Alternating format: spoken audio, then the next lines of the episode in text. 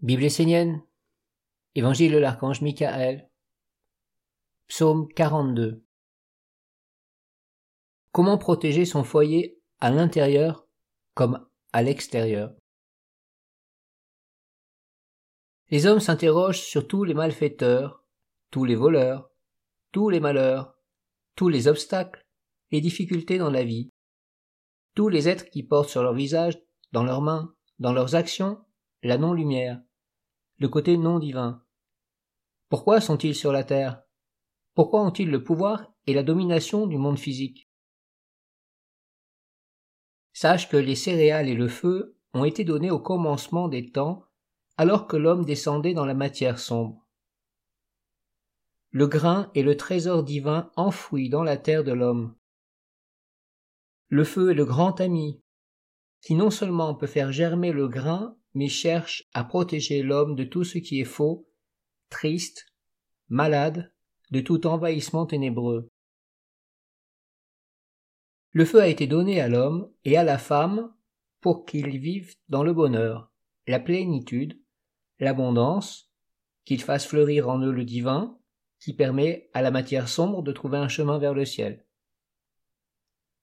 La flamme a été donnée à l'homme et la lumière à la femme pour qu'ensemble ils s'unissent dans l'amour et la sagesse et emplissent la terre de vie heureuse de bienfaits. Alors le feu a été placé dans la maison, qui a été appelée le foyer, la maison de Dieu.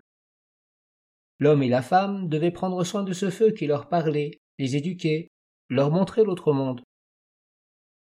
Mais les hommes n'ont pas entretenu la flamme de la vie, n'ont pas pris soin du feu de l'amour. Ils ont laissé la maison à l'abandon et les ténèbres ont tout envahi. Alors les malfaiteurs et les voleurs sont arrivés et ont tout pris, tout saccagé, tout dénaturé. Dans son malheur, l'homme a pleuré, appelé, mais il n'a pas rallumé le feu. Il l'a abandonné, ne lui a pas été fidèle. Si tu veux vivre dans le bonheur et la lumière, incline-toi devant celui qui vient au nom de l'Éternel. Incline-toi devant celui qui a mis l'éternité dans le feu, la grandeur dans le feu, la lumière dans le feu, et qui a allumé sur la terre la flamme de son Père. Que la terre tout entière soit la maison de Dieu, la maison du feu, et qu'elle soit heureuse de ce feu allumé en son sein. Tant que l'homme ne respectera pas la lumière divine qu'il porte en lui, il y aura des malfaiteurs et des voleurs sur la terre. C'est le rôle de l'homme de maintenir et de protéger la lumière porteuse de la vie. Quand des indésirables voient que dans une maison la flamme sacrée n'est pas allumée, ils entrent pour tout prendre, tout saccager. C'est une loi simple qu'il faut connaître. Après avoir prié ou médité, demande qu'une lumière soit allumée à l'intérieur de toi et que des liens indestructibles y soient tissés avec la lumière. Demande que le grain divin que tu portes soit toujours accompagné de la présence divine. Si tu ne le demandes pas, l'obscurité s'installera, et avec elle les malfaiteurs.